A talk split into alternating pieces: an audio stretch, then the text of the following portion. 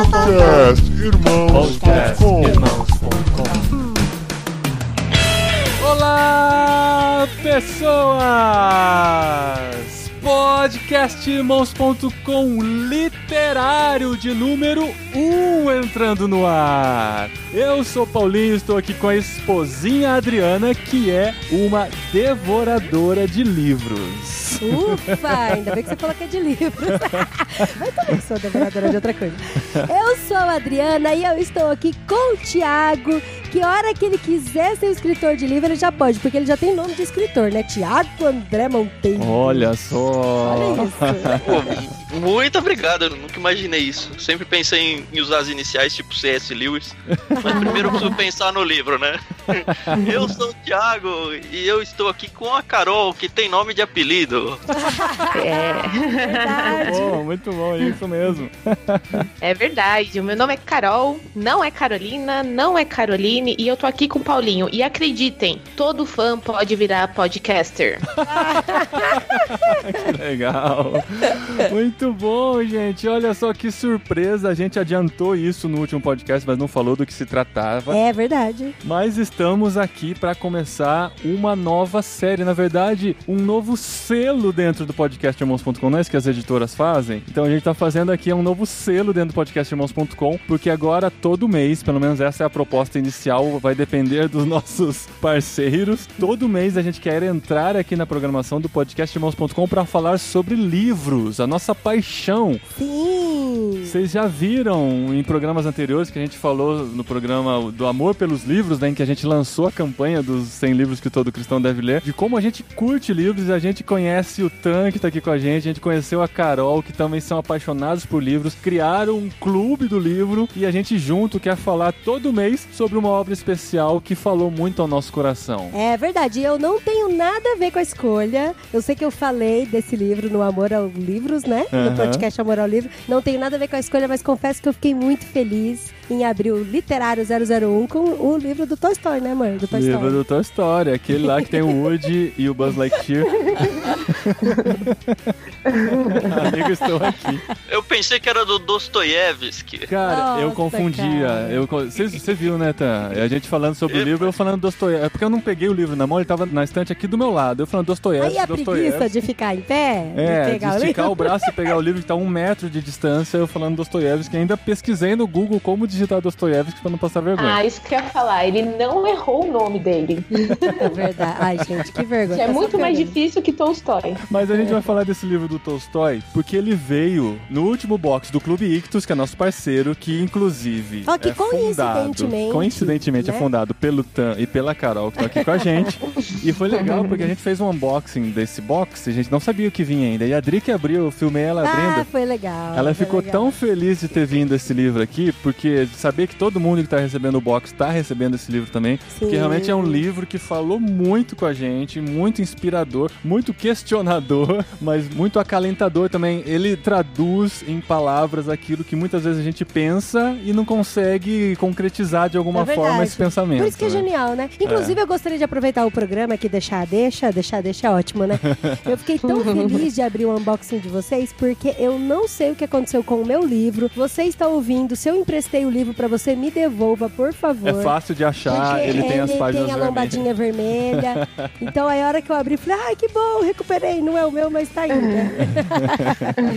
Ah, você tá com o do clube, é isso? Eu tô com o do tá com o clube. seu é original. Então, e o Entendi. meu original eu posso rabiscar porque eu tenho essa liberdade. Agora, quando eu compartilho o livro com o Paulinho, eu não posso rabiscar. Não, eu, eu- eu- eu tenho Paulinho, que- sacanagem. Eu tenho que confessar Ele que assim, agora eu tô mudando de opinião. Não deixa ele. Porque assim, eu, eu sou da opinião de que quando a gente lê um livro com anotações e com rabiscos, o seu olho é guiado pra dar mais importância pra aquilo e ignorar um pouco o que tá no entorno. E eu não gosto Mas de é ter essa influência, sabe? Eu gosto de sentir a experiência toda e aí eu elencar o que é mais importante. Mas com certeza ler anotando, a gente cresce muito mais. Esse livro eu li fazendo anotações e foi muito legal. A gente cresce. Porque agora Mas a é gente que é pode diferente, revisitar. Porque, por exemplo, tem livro que eu tô estudando mesmo. Tem tem livro que eu tô lendo, não deixa de ser um estudo, mas porque eu gosto, gosto de viajar na história e tal. Mas tem livro que eu tô estudando, eu marco, tem princípios, eu volto, ponho post-it, coloco post-it na Bíblia da mesma cor, sabe? E aí é uma libertação quando eu ganho um livro que é meu, que tem meu nome. e aí eu posso Mas- escrever de lápis no livro. Mas essa de anotar as margens é fundamental. Pra gente foi fundamental, porque o primeiro kit que a gente montou no Clube Ictus, a gente usou o, o C.S. Lewis indicando livros. É. E aí, na verdade, ele tava morto já. mas dois autores escreveram um livro depois de visitarem a biblioteca pessoal dele, onde tiveram acesso aos livros dele. E aí eles pegaram as anotações de imagem deles pra dizer quais foram os livros que mais os influenciaram. Olha que Ah, legal, olha só. Eu, e eu, Ó, Ide, continua anotando seus livros. e eu cerceando esse registro histórico Pois pra é, posteridade é. da minha esposa. Verdade. que legal. Imagina quanto vai valer um livro com anotações da Adriana daqui. Não, e ó, eu, 200 eu digo mais, eu emprestei, um- eu empresto muito livro, né? E eu empresto e aí ele não volta nunca mais. Ah, mas livros são como. Como que, é, a- como que é a frase lá? Livros são como pássaros. Não sei, eu acho que eu que tô criando essa frase. Que de- depois que você solta, ele da deve. gaiolinha não volta mais. Ele né? deve encontrar o mundo. Nossa, fofo, muito ruim. Não, mas teve uma amiga minha que falou: Nossa, eu li um- uns pedaços do livro e não tava entendendo. Aí quando eu vi sua anotação, eu entendi. Aí tá? Olha só, a revista atualizada e explicada.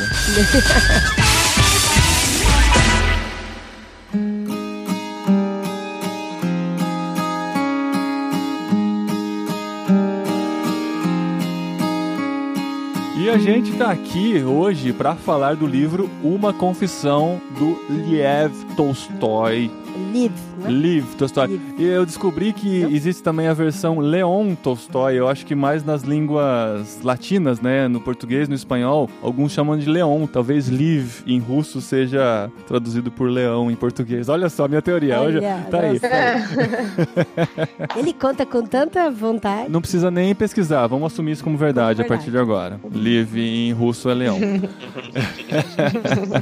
e esse livro que a gente está apresentando aqui hoje foi escrito na fase final de sua vida. Isso lá no século XIX. É. 19, 19. 1800 e... 1879, ele que nasceu em 1828, lá na Rússia. A gente acabou de sair da Copa do Mundo e eu lendo aqui a biografia dele, reconhecendo várias cidades que foram sedes dos Jogos da Copa. Sim, esse autor é muito famoso. São duas principais obras dele, assim, que acho que se disser todo mundo os conhece: é Guerra e Paz e Ana Karenina. E é bem interessante a gente pensar que quando ele pensou nesse livro, Uma Confissão, ele já era um autor famoso, um autor rico, Uhum. o que acho que pra mim deu muito mais brilho à questão filosófica. Mas ele era aquela pessoa que não precisava se preocupar com mais nada na vida. O pessoal, quando pensa em Tolstói, só pensa nessas duas obras. Mas Sim. ele, na verdade, é um grande poeta, né? Uhum. Na verdade, ele ganhou muito dinheiro com poesia. Uhum. E ele também, antes de Guerra e Paz e escrever qualquer outra coisa, ele participou de guerras, né? Sim, ele foi soldado na Guerra da Crimeia, de 1853 a 1856, em que a França, a Inglaterra e a Sardenha se aliaram à Turquia contra a Rússia. Então ele foi soldado, ele participou e ele tinha propriedade para escrever sobre guerra, né? Exatamente. E ele gostava muito de duelos. Então, ele fala que ele gostava de chamar os homens pra duelar porque ele gostava de matar. Então, ele era meio sanguinário. É, ele era ele- meio sinistro, É, né? na adolescência, né, ele teve uma fase da vida, porque ele nasceu na igreja ortodoxa. E ele foi criado com as tradições da igreja e tal, sem entender muito, né, o sentido. E ele percebeu que a fé dele era a fé dos pais, a fé da sociedade que ele estava inserido e tal. Até que ele começou a ser questionado dessa fé, ele começou a questionar-se e ser questionado pelos próprios irmãos que não estavam mais vivendo aquela fé. Aí ele caiu nessa, aos 16 anos, de entender que aquilo não valia mais nada, o que importava era viver a vida do jeito que ela estava sendo apresentado. Aí ele começou a se envolver com essas lutas, com a bebedeira e tudo mais, e se afastou totalmente da fé, até que ele voltou a ter esses questionamentos, principalmente com relação ao sentido da vida, né, cara? É, mas Aquelas- esses questionamentos vieram bem depois que ele escreveu os livros, né? Guerra e Paz e Ana Karenina, não foi? Logo assim, depois que Na ele voltou. Ele ficou um gap verdade- bem grande, de quase 30 anos. Sim, sim. Livre na vida Mas nos personagens desses livros, eu não li esses livros, né? Eu tenho que deixar claro isso. Mas assim, na introdução aqui do livro Uma Confissão, o tradutor que faz a introdução, ele fala que esses questionamentos que a gente lê no livro Uma Confissão estão presentes nos personagens desses dois grandes livros. Isso é muito interessante, Uhum. porque mesmo que ele ainda não tivesse catalogado isso de alguma forma, ele já expressava isso através do alter ego que ele tinha nos personagens, né? Aham. É. Sabe uma coisa que eu achei muito interessante, assim, da gente gravar sobre esse livro e até levantar esses questionamentos do Tolstói? É porque ele é um, um autor que é muito conhecido no meio secular, digamos, né? Uhum. Porque eu ele é um tava dos fazendo... grandes autores da humanidade, Sim, assim. eu vi que tem referências dele, assim, em vários outros filmes, vários outros Sim, livros, sim. né? De- Uhum. É uma obra clássica, literária, e é interessante que, assim, quando a gente, por exemplo, aqui do podcast Irmãos.com, e junto com vocês do Clube Ictus, quis gravar o Literário 001, eu achei interessante a gente escolher essa obra, porque é uma obra que não é dita somente confessional cristã, né? De um autor, apesar pelo de menos. ter se- apesar, o apesar pega bem mal. Mas é que a editora que publicou, né, a, a tradução do Rubens Figueiredo desse livro é a Mundo Cristão. Aham. Mas é Uhum. Interessante que quando eu tava pesquisando sobre o livro, eu tava pesquisando sobre a vida do Tolstói, sobre a história que envolvia o livro, eu achei muitos sites, muitos sites não cristãos falando sobre a obra. Sim. Então, e, cara, isso Ah, fazem aporta- parte da obra do Tolstói, né? Faz parte de Guerra e Paz, faz parte de Ana Karenina e faz parte de uma confissão, assim como outros tantos livros. Então quem vai se aprofundar na obra dele vai acabar se deparando É com esse muito livro. legal. Eu vi, por exemplo, no site da época, na revista Folha São Paulo, no Estadão. Uhum. É Não tem como ignorar. Mesmo, bem legal. É, nessa parte aí, eu tive uma experiência interessante, porque eu ouço muito resenha de livros em YouTube, então eu sigo alguns booktubers. Aham. E teve um cara, eu suspeito que ele seja ateu, não tenho certeza, mas eu vi resenhas em booktubers cristãos desse livro, que obviamente vão puxar a sardinha pro lado do cristianismo. Aham. E esse cara colocou assim, ele foi fazer a resenha porque afinal de contas é um livro do grande Tolstói, né? Aham. Mas é interessante como ele deprecia até o pensamento do próprio Tolstói, ou das conclusões que o Tolstói chega no final, porque ele fala, é, aqui não sei bem, né? Aham. E o que eu achei muito interessante é perceber a forma com que as pessoas transportam a cosmovisão própria delas para até para interpretação do livro, mesmo sendo um autor clássico como é o Tolstói. Uhum. É, Até a ideia do Clube Ictus é meio que isso, né? É a gente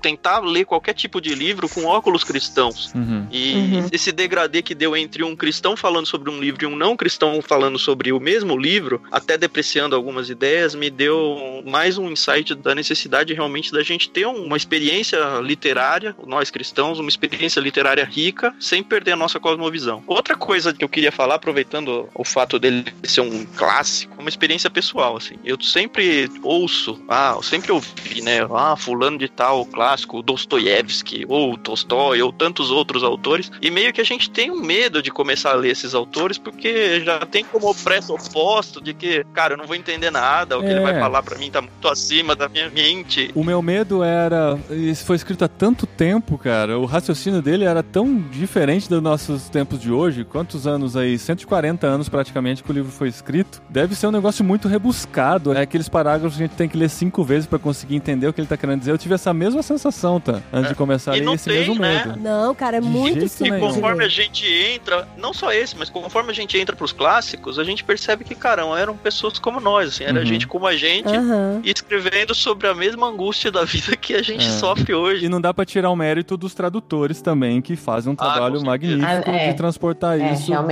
Pra forma que a gente cultura, né, entenda, também. né? Aham. Eu tenho certeza que ele não faz adaptações do conteúdo, mas ele tenta traduzir aquilo que está sendo falado de forma que seja mais compreensível para a sociedade atual e na língua portuguesa, né? Será que se eu ler de novo Surpreendido pela Alegria do. Lewis, eu vou entender? Então?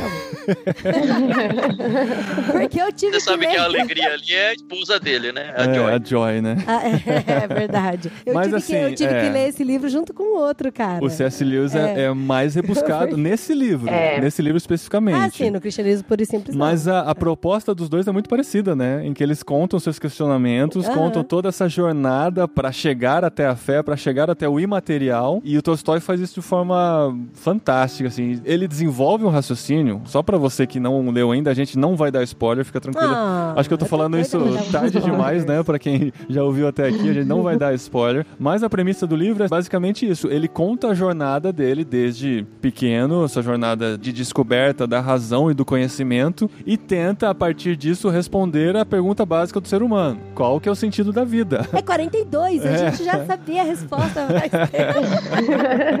Se ele tivesse Mas perguntado, né? é, é, ele, acho que ele nasceu muito antes desse tempo. Ah.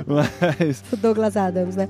nessa... Viu? Mas eu acho que vale a pena a gente contar pelo menos a ilustração do poço pra galera entender qual que era o questionamento maior da vida dele. O que, que você acha? Ó, mas Sim. antes da ilustração do poço, Odri, eu queria até pegar um gancho do que a Carol tinha dito de que ah, ele gostava de matar e tal. Logo no comecinho do livro, ele fala que ele defende a ideia do progresso da humanidade, que a humanidade ela vive pra progredir. E acho que era muito, até a bandeira brasileira tem muito disso, né? Ordem e progresso. Sim, uhum. E de que a sociedade, pensando ela de uma forma global, ela tem como objetivo sempre crescer. E aí ele fala, bem, então não é um spoiler, quando é muito no comecinho do livro, né? Não, não, não. É tipo o teaser. É, tá no trailer. É, ele fala assim: em minha temporada em Paris, a execução pública de uma pena de morte denunciou pra mim a precariedade da minha superstição no progresso. E aí que começa a ruir pra ele a ideia de que, cara, a sociedade na verdade não está progredindo, ainda Uhum. existe pena de morte, sabe? Que É um sentido negócio- que faz, né? verdade. Ele tá desenvolvendo um É. raciocínio tão grande Uhum. sobre o que motivava a vida da sociedade naquela época. De repente, ele se depara com uma guilhotina e um corpo caindo de um lado e a cabeça caindo do outro. Ele fala: Onde que eu consigo achar explicação em toda essa teoria pra isso que eu tô vendo agora? que sentido E aí faz ele começa a colocar as bases dele em xeque, né? Eu não sei se exatamente ele começa a colocar a fé dele em xeque ou se, na verdade, ele vivia uma fé que foi acreditada de família dele, entendeu? Porque ele nasceu numa família cristã, né? Dita cristã, onde ele recebeu todos os ensinamentos. Ele fala que ele teve aprendizado e ensinamento junto com os irmãos dele, os ensinamentos éticos de Jesus e tal. E aí, que fé que ele teve, né? É uma fé que foi repassada pra ele como família ou foi uma fé que ele vivenciou? E aí, depois, quando ele começa a ter os questionamentos aos 50 anos de idade que ele escreve esse livro, às vezes ele fica pensando, cara, mas será que isso realmente eu acreditava? Ou será que eu acreditava pela família? Entendeu? Por ter repassado de geração em geração. Porque eu já tive contatos realmente com jovens que têm os mesmos questionamentos quando entram em faculdade. Eles passam e falam, caramba, será que isso é realmente uma coisa que eu acredito? Ou é uma, uma história que eu sempre ouvi desde criança e nunca parei pra pensar nisso, Uhum. sabe? Eu Acho que todo mundo um dia tem que ler esse livro. Não importa se você vai ler Guerra e Paz, não importa se você é cristão ou não, porque é impossível você não se identificar com ele. Com os é questionamentos. É, eu comecei a ler esse livro e eu falei pro Tan, eu tô com medo, eu tô morrendo de medo de ler esse livro. Ele, por quê? Eu falei, porque eu tô me vendo, Aham. né? É verdade. Onde vai dar, né? Só que assim, esse, esse livro tem um perigo. Porque se você começar, você tem que ir até o fim. É, É, senão, É. senão você se mata no meio. exatamente. É, a porque Carol já tava com a faca da cozinha já. Já, Eu- eu a li- cara de rocambole. Sem brincadeira, eu li em uma sentada e meia. Eu sentei duas horas e meia, eu li dez capítulos e depois, na última meia hora, em uma situação seguinte, eu li outra, a, a conclusão que era o restante do livro. Porque assim, é um livro curto, é um livro objetivo, o raciocínio tá É muito bom claro. que você diga isso, né? Porque o Ana Karenina e o Guerra e Paz São tijolaços. Isso aqui tem Tijolaços, 127 páginas só, Não, então é pra você gente- ler página. É. Além de ter poucas páginas, as letras são grandes. Assim, vai, vai na fé É. que dá pra ler em três horas. Se- exatamente. E assim, e eu, eu sou o tipo de leitor que às vezes eu me distraio e eu não consigo perder aquele capítulo em que eu me distraí. Então eu vou voltar, eu vou reler aquele capítulo. Então, assim, se eu digo que deu pra ler em três horas, se você tem uma leitura mais dinâmica que a minha, você talvez leia em duas. A Adri talvez É, leia em leio, duas. eu leio mais rápido. Que ela lê bem mesmo. mais rápido e o meu raciocínio precisa de um pouco mais de concentração. Mas assim, eu recomendo essa experiência de você sentar, separar um tempo, tira, tá no meio das suas férias lá, fala pra família, ó, vou sair três horas agora, não leva celular, isso é muito importante. Eu tive essa Uhum. experiência de deixar o celular e ir só com o livro. Leva uma lapiseira pra você anotar o seu livro. Vai fazendo É, as se anotações. você não tiver um marido que nem o meu, você pode. Olha, mas uma coisa interessante que é assim: ontem eu tava no parquinho com as crianças e aí eu deitei, era noite, né? Aí eu deitei naqueles tapetinhos de EVA, fiquei olhando pro céu, vendo um monte de estrela e eu tava ouvindo a música do Coldplay. E, cara, Coldplay destrói a gente, né? Eu tava ouvindo aquela Fix You do Coldplay e, cara, na hora eu comecei a lembrar dos questionamentos mesmo que ele fez do livro de uma confissão, sabe? Da questão do sentido da vida, de por que, que a gente tá aqui. Quem nunca teve um pensamento desse de olhar para as estrelas e falar, cara, se eu não tivesse sido aquele embrião fecundado, eu podia estar aonde? Não podia não estar, né?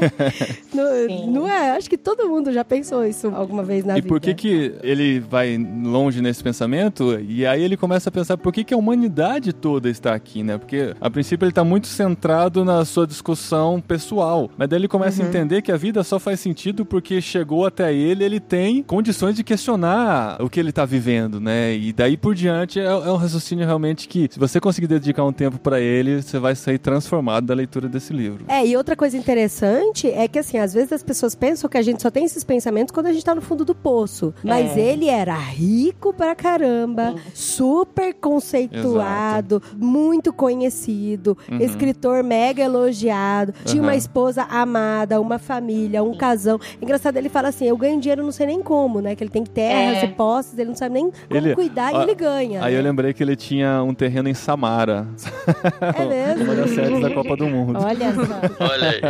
É um verdade. terreno não, era uma propriedade de dois hectares, uma coisa assim, né? Um terreno. Isso.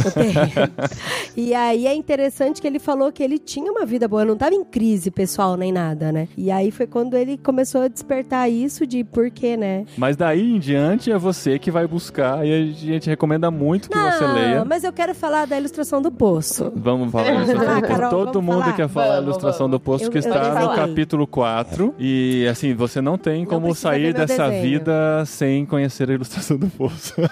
É, realmente. Não, é, eu tava lendo esse livro aqui na igreja, eu li por dois domingos seguidas, né? Aí um amigo meu, o primeiro domingo eu li, falei, cara, esse livro é muito louco e tal, não sei o quê. E ele é jovem barra adolescente, e ele falou, ah, que livro que é esse, Tri? Eu falei, é o 13 Reasons Why do Toy Story, né? Daí ele falou, nossa, que da hora. Mas e ele, se mata ou não se mata? Eu falei, não sei, ainda não terminei de ler. Daí... Aí só faltava o último capítulo terminar assim, nota do editor. Ele terminou É. esse livro porque, enfim, as coisas pioraram. Mas não foi isso, Paulinho? É, Você então, dando já tá dando spoiler, né, marido? ah, meu, quem conhece um pouco da vida do cara sabe como ele morreu, né? É. Não, ele já tinha escrito tudo que foi É. relevante, foi a última obra quase terminada, né? É verdade. Enfim, fica aí o ponto de interrogação. Pode ser que eu tenha blefado. Aí no primeiro domingo eu tava super empolgada. Eu falei pra ele do 13 Reasons Why, e, e era bem na época que tinha lançado a primeira edição, né, da série. Era temporada E aí, também é, conhecida. E aí ele ficou, nossa, que da hora, depois eu quero ler. Aí quando foi no segundo domingo, eu falei, Alex, não lê o livro não. Ele falou, Dri, você tá maluca. Primeiro domingo você fala que o livro é sensacional, o segundo você fala pra não ler. Eu falei, então, cara, porque é complicado, né? Aí eu peguei e contei pra ele a a ilustração do poço. E a ilustração do poço é o seguinte, é um conto chinês. É chinês, amor? É oriental, né? Orienta... É, a gente- é, é- É um é conto oriental, é oriental. chinês, né? Pode ser chinês, pode Isso. ser indiano, Ah. pode ser japonês, pode ser tailandês, não pode. pode ser vietnamita. Tá bom. Ele tá querendo falar pra você. Tô gastando minha geografia. É. Pode ser russo da- do lado oriente da Rússia. Olha só, o que mais? Vamos deixar ele falar. Vamos lá. Aí o, o Tolstói, ele fala assim no livro dele que existe uma pessoa que está correndo num terreno e aí ele está fugindo de uma grande fera, um animal e tal. E aí ele para ele se salvar, ele pulou dentro de um poço seco. Só que antes dele cair até a hora que ele pulou no poço seco, antes dele chegar até o fundo, ele percebe que tem um dragão de boca aberta com dentes gigantes lá, pronto para devorá-lo. Aí ele se estica e pega e deixa eu fazer minha adaptação. amor. Tô te ajudando, tô te Eu tô ajudando. falando. É que você tá procurando palavras, eu tô mostrando no livro. Eu, tô- tô- eu vou falar que é parafraseado por mim, porque eu tô lendo, o Paulinho tá colocando o dedinho em cima das palavras pra mim, mas aí eu me perco, amor, desculpa. Aí ele se joga no poço, a hora que ele percebe tem um dragão gigante com dentes afiados lá embaixo, pronto pra engolir ele. E ele, num ato de desespero, estica os braços e se agarra num galho, porque ele viu que tinha alguns galhos que estavam lá enroscados no, no poço, e ele agarrando naquele galho do poço, ele se vê, caramba, eu olho pra cima, tem uma fera pronta pra me devorar. Eu olho pra baixo, tem um dragão com dentes afiados pronto pra me engolir. E aí eu vou ficar de boa no galho. Mas aí quando ele percebe, ele olha bem aonde o galho está enraizado, tem um rato branco e um rato preto. E eles, os ratos, eles se revezam pra roer o galinho. Então aí o ratinho preto vai lá e rói o galinho por um tempo. O ratinho branco vai lá e rói o galinho por um tempo. E aí no conto oriental diz que esse cara que estava preso no galho percebe que tem uma fonte que jorra gotinhas de mel pertinho dele. E ele virava a boca, abria a boca e engolia gotinhas de mel. E ele se ficava inebriado com aquelas gotinhas de mel, a ponto de às vezes até esquecer que se ele tentar sair, a fera engole, ou se ele se soltar do galho, o dragão vai engolir ele. Mas o que isso quer dizer, Dri? Quer dizer que o ratinho preto é a noite e o ratinho branco é o dia. Hum. Que são vidas, a nossa vida que tá, a gente tá passando, a gente tá agarrado no galho e tudo que a gente faz da nossa vida, que é escrever livros, quer fazer viagens, quer trabalhar, quer fazer a nossa criação de filhos e que tudo, em algum momento, isso nos dá prazer, são as gotas de mel que a gente tá tomando. E se correr, O bicho pega e se ficar, o bicho come. E que em algum momento os ratos vão roer o galho e inevitavelmente você vai sumir. Hum. Você vai ser devorado. E é com essa palavra de esperança que a gente termina aqui esse podcast. É, é- é exatamente aí que você não pode parar no livro e, no, e a pegar gente uma faz isso no podcast. Olha só que exemplo que a gente tá dando. Não, então, porque aí quando ele, eu- eu- pelo que eu entendi no livro, ele deve ter contado essa ilustração do poço pra alguém, ou ele deve ter contado esses questionamentos de vida pra alguém, e aí as pessoas falavam pra ele assim, cara, para de buscar o sentido na vida, apenas viva a vida. E ele falou, pra mim não faz sentido eu ficar só buscando as gotas de mel. Eu já vi o dragão e eu já vi a fera, né? Então, Aham. e eu sei que elas estão por aí, então eu preciso tentar entender. Esse livro, além desse conto aí, ele tem várias ilustrações, assim, pra quem tem a chance de pregar, é uma oportunidade pra várias ideias aqui. Ele faz tem várias ilustrações parábolas, fantásticas, né? é. Uhum. E, e é legal de ler esse negócio russo, porque ele conta histórias que não são as histórias que a gente normalmente ouve de criança, acho que é de uma cultura totalmente diferente da Sim. nossa. Voltando um pouco ao que eu falei dos clássicos, depois de ler esse e alguns outros clássicos, eu comecei a perceber que, na verdade, eles se tornaram clássicos, não porque eles são difíceis, mas porque eles conseguem explicar de um jeito muito fácil aquilo que a gente pensa e sofre, mas não consegue traduzir em palavras. E aí eles traduzem isso pra gente. E É aí isso por isso ele se mesmo. tornou clássico. Porque tem coisa que às vezes as pessoas gostam de falar que gostam, simplesmente porque o negócio é tão rebuscado e complicado, que quando ela fala que gosta, ela mostra que ela é inteligente o suficiente pra Pra entender, o aquilo. que tá falando. né? É. Mas a gente vê que os clássicos que realmente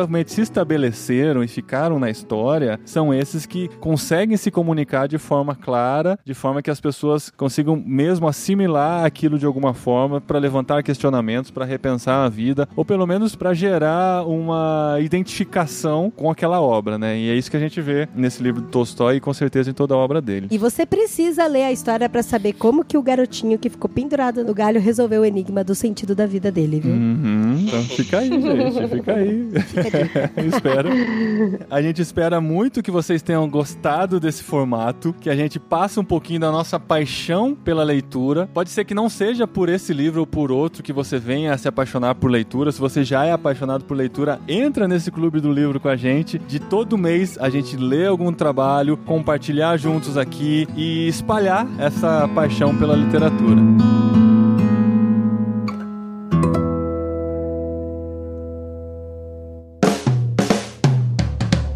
Aproveitando o Thiago e a Carol aqui com a gente, a gente já tem falado sobre o Clube Ictus por aqui e a gente tem eles aqui para explicarem melhor do que se trata esse clube. Por que, que você deve fazer parte desse clube para receber mensalmente livros selecionados para sua prateleira, para sua leitura, para o seu tempinho que você vai começar a reservar para ler os livros e para deixar o celular um pouco de lado, para deixar a correria do dia a dia e Importante. criar essa disciplina. Desintoxicar, né, amor? Desintoxica, é.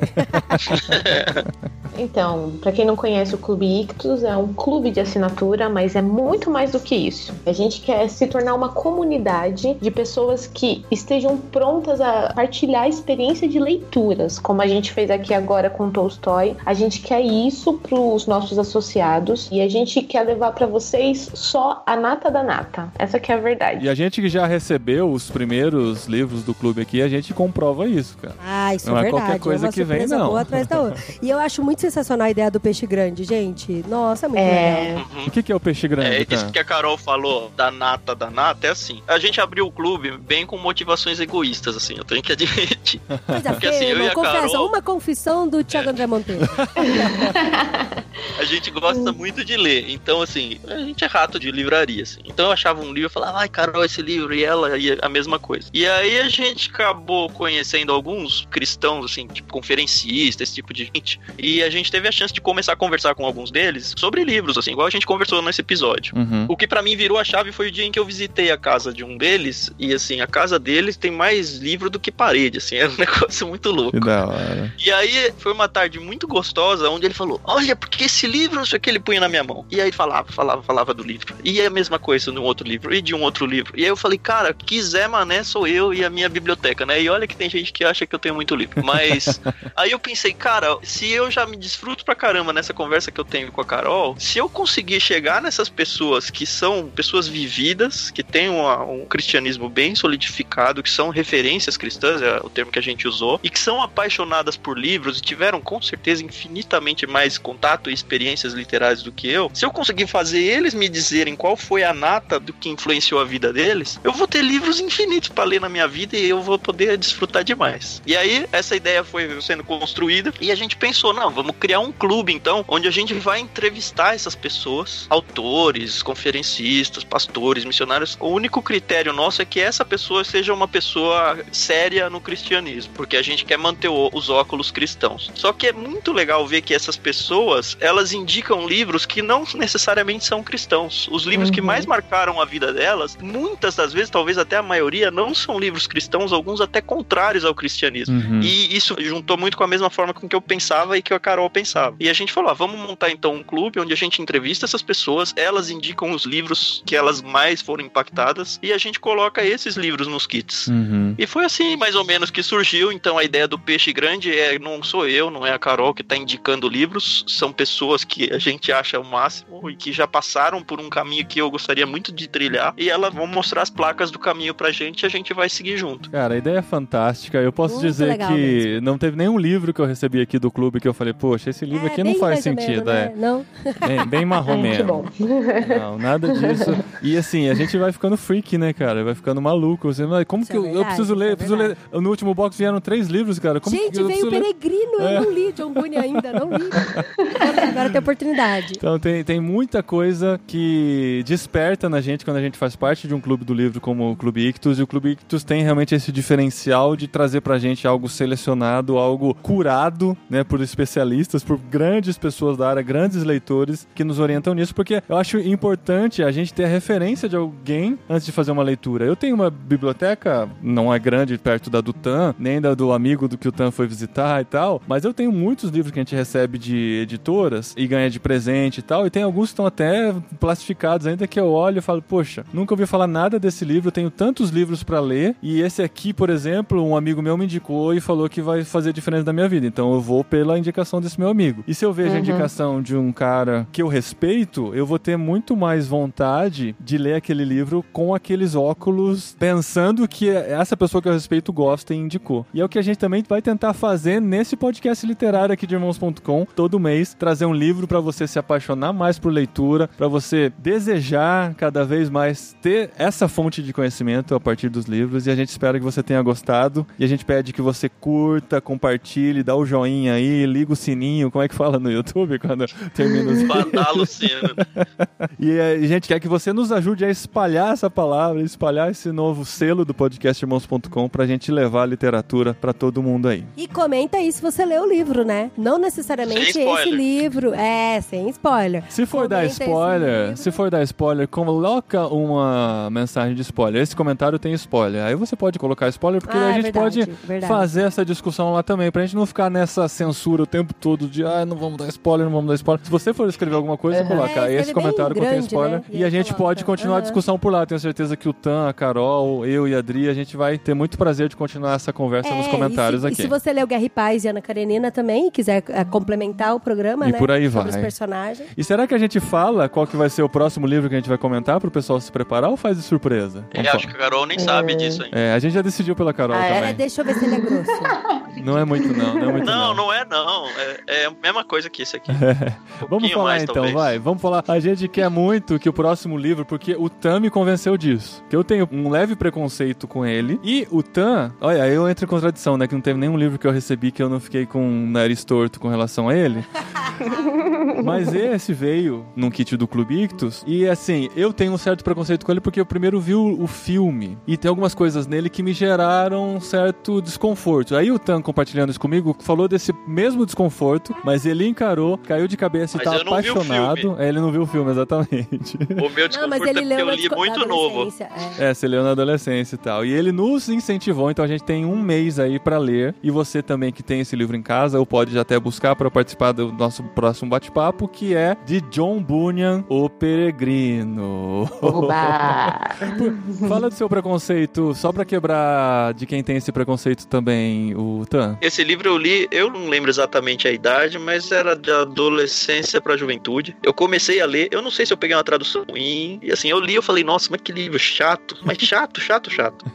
e eu falei, ah, não, não é possível que esse negócio aqui é famoso, é clássico, é o segundo livro mais lido depois da Bíblia na Uhum. história. E beleza. Aí, por um acaso, esse mesmo cara que eu citei, que eu fui visitar a biblioteca, a gente tava almoçando um dia e eu comentei isso com ele. Aí ele falou, lê de novo, porque você já, já tinha, sei lá, eu sou formado em seminário também, né? Não que precise, mas ele falou, você já tinha isso? Já tinha se formado? E tudo? Eu falei, não, eu era criança, adolescente. Aí ele falou, lê de novo. Aí ele falou um pouco sobre o que é alegoria pra mim e tudo. Aí eu falei, ah, tá bom. Fui, peguei o livro, acho que numa tradução diferente, comecei a ler. E, cara, ele fala tanto da minha vida, ele fala tanto da vida dos cristãos que eu tenho em volta, ele fala tanto da vida dos não cristãos que tem em volta da minha vida. Ele desenha, assim, a minha vida como se fosse uma criança desenhando pra mim realmente tudo o que é e o que pensa a minha alma, sabe? Chega por aí, Tan. Olha, olha que esse trailer tá grande? Vamos, vamos deixar É, as expectativas pro próximo. Mas vamos fazer um negócio diferente no próximo. Como a gente tá avisando antes, no próximo vai ter spoiler. Combinado? beleza. Porque a gente já, Tá já ótimo. mostrou aqui por que, que vale a pena ler. Você vai ler. Você que já tem, já não tem, vai atrás. Assina o Clube Ictus, pede esse livro. Sei lá, dá seu jeito aí.